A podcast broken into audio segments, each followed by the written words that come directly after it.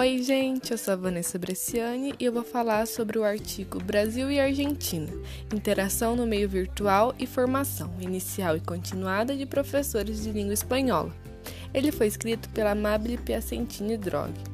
Ele tem como objetivo avaliar se a interação mediada por gêneros de meio virtual em ambiente virtual de aprendizagem pode resultar na mobilização de tipos discursivos que indiquem a aprendizagem de conteúdos propostos.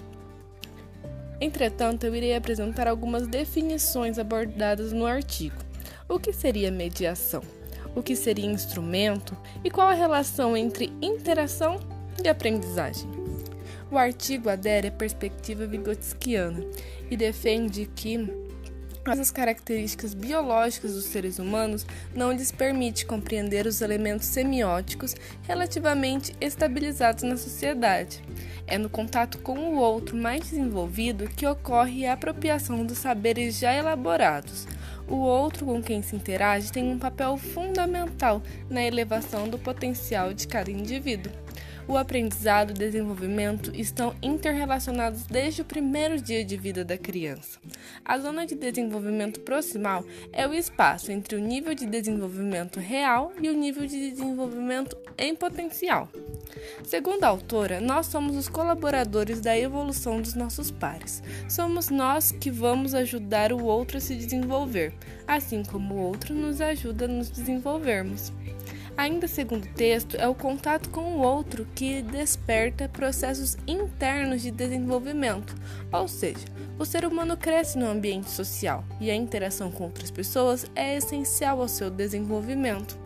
A partir daí, tomamos em consideração a definição de mediação, o que irá mediar o aprendizado entre eu e o outro. Segundo o texto, mediação é definido como o processo de um elemento intermediário numa relação, a relação deixa então de ser direta e passa a ser mediada por este elemento. Importante destacar qual será o instrumento utilizado nessa mediação.